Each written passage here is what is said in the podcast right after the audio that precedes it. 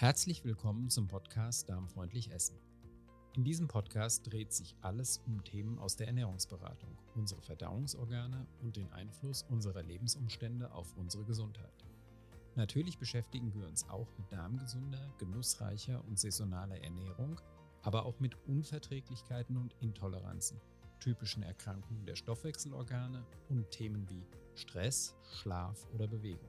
Unser Ziel ist es, euch wertvolle Hinweise für die Verbesserung eures Wohlbefindens und ein gesünderes Leben zu geben. Wir wünschen euch viel Spaß mit dieser Folge. Ich begrüße dich zu einer neuen Folge meines Podcasts und zu einer weiteren Expertenfolge mit Birgit Schröder. Hier greifen wir zentrale Themen der Ernährungsberatung auf und beleuchten sie ein bisschen intensiver. Birgit ist Heilpraktikerin, Ernährungsberaterin und KPNI-Therapeutin. Sie ist außerdem eine meiner Ausbilderinnen und einer meiner persönlichen Gesundheitscoaches. Als Ernährungsberaterin bin ich natürlich ebenso wie Birgit im Thema. In den Podcasts gehe ich aber ganz bewusst in die Rolle der Fragestellerin, um Birgit Gelegenheit zu geben, die Themen anschaulich und nachvollziehbar zu erklären. In dieser Folge haben wir das Thema Insulinresistenz im Fokus. Wir erklären, wie eine Insulinresistenz entsteht, warum sie häufiger vorkommt, als man denkt warum Ernährungsfehler, Bewegungsmangel und chronischer Stress die Entstehung begünstigen und warum eine vernünftige Anamnese so wichtig ist. Die gute Nachricht schon vorweg, eine Insulinresistenz ist durchaus therapierbar. Ernährung und Bewegung spielen hier eine ganz entscheidende Rolle. Ich wünsche dir viel Spaß mit der heutigen Folge. Ja, hallo Birgit, ich begrüße dich zu einer neuen Folge von unserer Expertenserie. Und wir wollen uns ja heute über die Insulinresistenz unterhalten. Und wie immer frage ich dich ja gerne am Anfang, was versteht man denn eigentlich unter einer Insulinresistenz? Ja, also vielleicht muss man da noch mal kurz auf unsere letzte Folge ähm, verweisen. Da haben wir schon über Zucker gesprochen und so ein bisschen über den Zuckerstoffwechsel.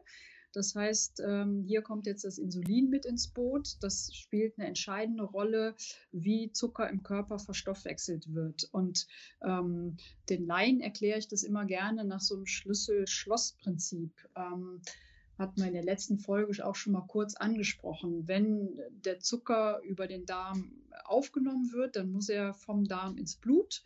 Und das Blut transportiert den Zucker dann dahin, wo er gebraucht wird. Zum Beispiel in der Muskelzelle. Und damit er in diese Zelle reinkommt, muss die quasi aufgeschlossen werden. Und ähm, dieses Schloss bedient Insulin. Das heißt, ähm, die Bauchspeicheldrüse schüttet dann Insulin aus. Die Tür vom, von der Zelle wird aufgeschlossen. Dann kann der Zucker rein und wird in der Zelle zum Beispiel zur Energie weiterverarbeitet. Und ähm, dann wäre das so dieses Schlüssel-Schloss-Prinzip. Und eine Insulinresistenz würde jetzt be bedeuten, dass die äh, Sensitivität, die Sensibilität dieses Schlosses für Insulin, dass die abnimmt. Das heißt, wenn wir in diesem Bild bleiben, dann nutzt das Schloss so ein bisschen ab, das, äh, das nudelt so ein bisschen aus. Und wenn ich dann den, den Schlüssel nicht mehr so richtig rumdrehen kann, ähm, und dass die Tür nicht richtig aufgeht zur Zelle, das wäre dann eine sogenannte Insulinresistenz. Mhm. Ja, und wie kommt es zu dieser Abnutzung? Wie entsteht also so eine Insulinresistenz? Ja, vielleicht dazu noch, äh, dass sie viel häufiger vorkommt, als man denkt. Mhm. Und ähm, so eine Abnutzung des Schlosses, dass ich den Insulinschlüssel einfach viel zu häufig reinstecken muss, ähm, liegt dann sehr naheliegend an, an erster Stelle an unserer Ernährung. Sprich, im Grunde liegt es an Ernährungsfehlern, dass man eben äh, zu viel Zucker isst, vor allen Dingen raffinierten Zucker, Haushaltszucker und im weiteren Kontext zu viel und zu regelmäßige Kohlenhydrate. Ähm, und das ist ja dem einen oder anderen auch so nicht klar. Kohlenhydrate, das heißt ähm, das Vollkornbrot, wird ja schlussendlich auch zu Zucker verstoffwechselt. Und dann muss auch wieder der Insulinschlüssel bedient werden. Also an erster Stelle stehen mit Sicherheit Ernährungsfehler. Mhm. Dann hatten wir in der letzten Folge aber auch schon gesagt, dass ähm, die Toleranz äh, und der Schlüssel weniger häufig bedient werden muss, wenn ich mich viel bewege. Insofern mangelnde Bewegung kann ein Aspekt sein. Ähm, chronischer Stress äh, kann auch ein Grund sein, dass es dazu kommt. Ähm, und mit noch komplexeren chemischen Abläufen würde jetzt hier zu weit führen, aber auch so stille Entzündungen im Körper, die man gar nicht so bemerkt, ähm, können eine Insulinresistenz als Folge haben. Mhm. Und was ist denn jetzt genau der Unterschied zwischen einer Insulinresistenz und Diabetes? Das ist eine gute Frage, weil die Insulinresistenz wäre im Prinzip ähm, so eine Vorstufe, wo der Körper signalisiert, hm, ich habe irgendwie ein Problem mit dem Zuckerstoffwechsel, aber es ist ähm, eben noch kein Diabetes. Ähm, wenn man jetzt ein, äh, eine Laboruntersuchung machen würde, dann würde man bei einer Insulinresistenz noch ganz normale Blutzuckerwerte feststellen. Das heißt, wenn ich mein Augenmerk jetzt nur auf diese Blutzuckeruntersuchung lege, würde ich sagen, alles bestens. Das wäre beim Diabetes nicht so. Beim Diabetes habe ich dann schon deutlich erhöhte Blutzuckerwerte, wo der Hausarzt dann sagt, oh, jetzt ähm, ist aber schon Holland in Not. Mhm. Ähm, insofern ist die Insulinresistenz eigentlich ein guter Frühindikator, um so Entgleisungen ähm, des Zuckerstoffwechsels zu sehen oder vielmehr Entgleisung, aber dass der Stoffwechsel in eine, in eine Kompensation kommt. Mhm. Und wann liegt denn in der Ernährungsberatung der Verdacht einer Insulinresistenz nahe? Ja, im Prinzip kann man durch gezielte Fragen da schon ganz gut eine, eine Verdachtshypothese aufstellen. Ähm, Insulin ist ja auch, was vielen vielleicht auch nicht so bewusst ist, ein, ein Sättigungshormon. Das heißt, wenn mein, mein Schlüssel im Schloss nicht so greift und ich insulinresistent werde, bedeutet das auch, dass mein Sättigungsgefühl ähm, sich verändert. Das heißt, man nimmt es vielleicht durch deutlich vergrößerte Portionen wahr und man wundert sich, warum man irgendwie nicht satt wird und jetzt noch einen Teller essen muss. Ähm, ein anderes Zeichen wäre, ähm, dass es mir sehr schwer fällt, zum Beispiel eine Mahlzeit auszufallen zu lassen. Also dieses Dinner Canceling oder 16.8 kann den hm, Patienten Menschen dann schwer fallen. Ähm, ein typisches Zeichen wäre auch, wäre auch, dass ich nach, dem, nach einer Hauptmahlzeit, nach dem Mittagessen sehr müde werde. Ähm, oder nach einer Hauptmahlzeit das Gefühl habe, oh, ich muss aber jetzt auf jeden Fall noch was Süßes haben hinterher. Ähm, und äh, auch nochmal ein wichtiger Aspekt, ähm, dass Gewichtsabnahme sehr schwer fällt, bis fast unmöglich ist. Mhm. Würde bedeuten, wenn vielleicht der Satz noch, wenn, wenn mein Insulin äh, ständig aktiv ist, dann verhindert das einfach die Fettverbrennung. Und dann nehme ich einfach sehr schlecht ab. Mhm. Und wie stellt man jetzt so eine Insulinresistenz fest, wenn man den Verdacht hat? Also man kann auf jeden Fall durch die anamnestischen Fragen eine Verdachtshypothese aufstellen und letztendlich äh, valide wird es dann durch eine Laboruntersuchung.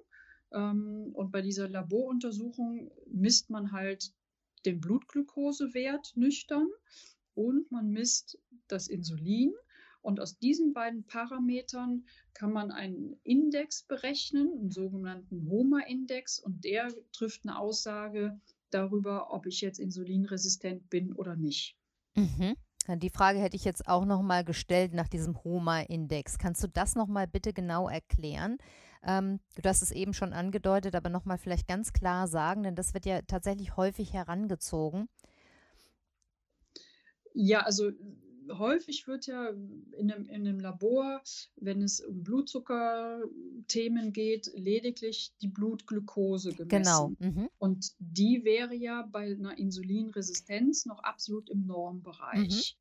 Mhm. Bei einer Insulinresistenz ist es aber häufig so, dass das Insulin häufig schon vermehrt ausgeschüttet wird, um den Blutglukosespiegel noch normal zu halten. Das heißt, bei so einer Untersuchung muss ich auf jeden Fall auch ähm, das Insulin im Blut untersuchen, um dann feststellen zu können, ob das kompensatorisch einfach schon vermehrt ausgeschüttet wird. Und es gibt von der äh, Universität of Oxford, University of Oxford, einen sogenannten HOMA-2-Kalkulator, den kann man sich auch googeln. Und dann trägt man diese beiden Werte, Insulin und Glucose, in diesen Kalkulator und dann gibt es einen Algorithmus und eine Umrechnungsformel und dann ähm, ermittelt dieser Kalkulator einem den HOMA-Index. Mhm.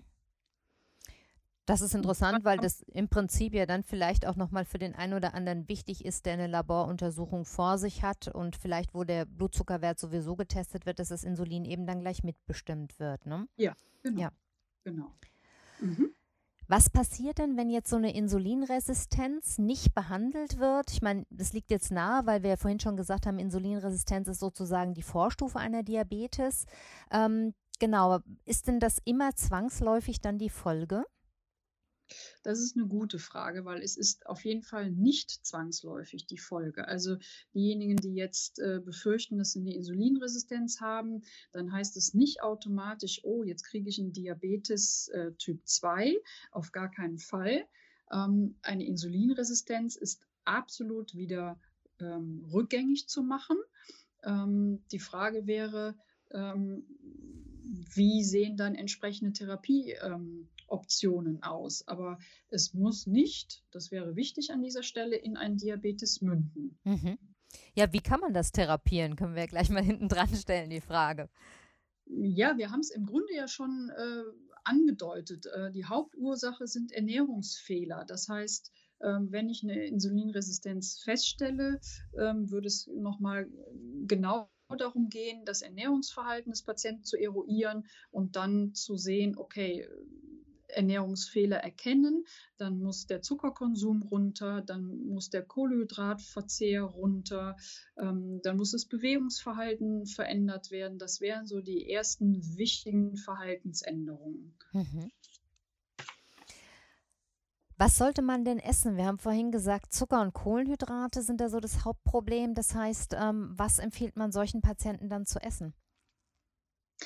Ja, und dann wäre man nochmal ähm, bei einem anderen Aspekt, dass zum Beispiel dieser komplizierte Stoffwechsel mit diesem Schlüssel-Schloss-Prinzip, ähm, der kann insgesamt verbessert werden, zum Beispiel durch die sogenannten Omega-3-Fettsäuren. Also da wäre man beim Thema Fisch.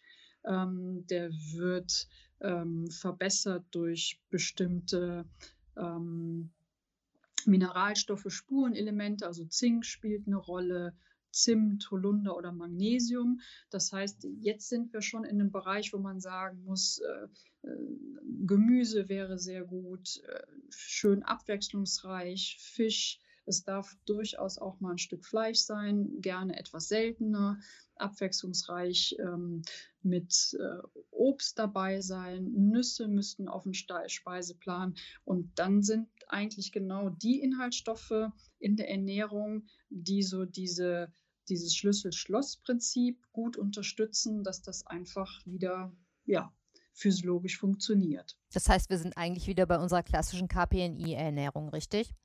Absolut. Genau. Wunderbar.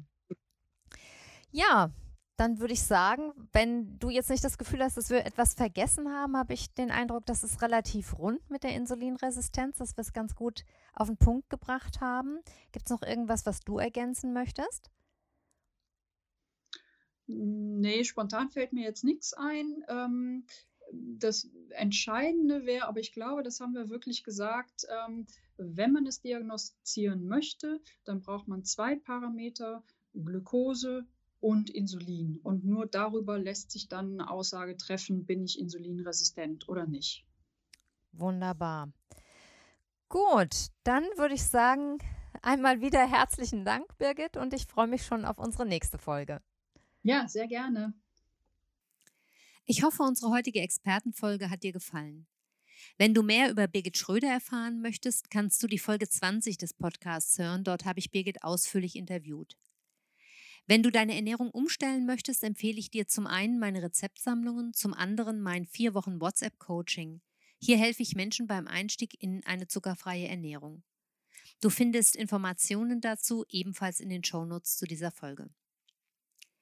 Meine Rezeptsammlungen für die darmfreundliche Ernährung, die jetzt in Zusammenarbeit mit Therapeuten wie Birgit Schröder entstanden sind, sind allesamt zuckerfrei. Du findest sie unter darmfreundlich-essen.de. Wenn du Kontakt mit Birgit oder mir aufnehmen möchtest, findest du alle wichtigen Infos in den Show Notes. Birgit Schröder hat ihre Praxis in Köln. Du findest sie im Netz unter praxisamsachsenring.de. Das schreibt man alles in einem Wort. Meine Website findest du unter dein-food-coach.de. Wir beide stehen dir gerne bei allen Fragen rund um deine Ernährung zur Verfügung. Solltest du Themenvorschläge für unsere Interviewserie oder Fragen zu einer bestimmten Folge haben, dann mail mir gern an info at dein-food-coach.de oder nimm Kontakt über Facebook oder Instagram zu mir auf. Ich freue mich, wenn du bei der nächsten Folge wieder dabei bist und noch mehr freue ich mich, wenn du eine positive Bewertung bei Apple Podcasts hinterlässt, damit dieser Podcast noch mehr interessierte Hörer erreicht. Bis zur nächsten Folge. Alles Liebe, deine Carla.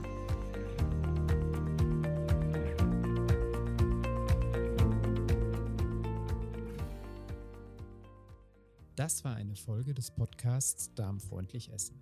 Informationen zu allen besprochenen Themen findet ihr in den Show Notes zu dieser Folge. Unsere Rezeptsammlungen erhaltet ihr auf www.darmfreundlich-essen.de. Dort findet ihr auch alle anderen bisher veröffentlichten Folgen dieses Podcasts. Meldet euch gerne auch bei unserer Facebook-Gruppe Darmfreundlich Essen an. Den Link zur Gruppe findet ihr in den Show Notes oder ihr sucht bei Facebook nach dem Begriff Darmfreundlich Essen.